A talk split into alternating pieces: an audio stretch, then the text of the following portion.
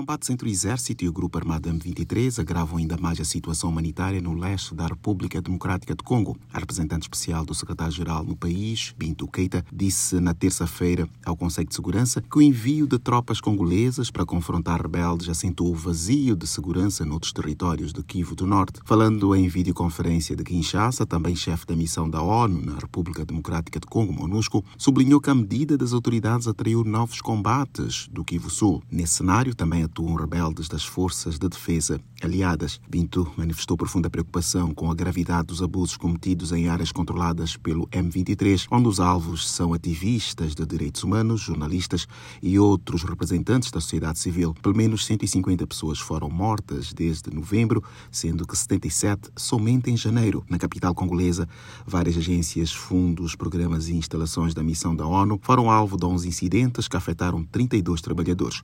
A chefe da MONUSCO Disse que o pessoal foi retirado ou resgatado. A mais recente onda de violência acontece perante a preparação da saída da MONUSCO prevista para este ano. Da ONU News em Nova York, Eleutério Gavan.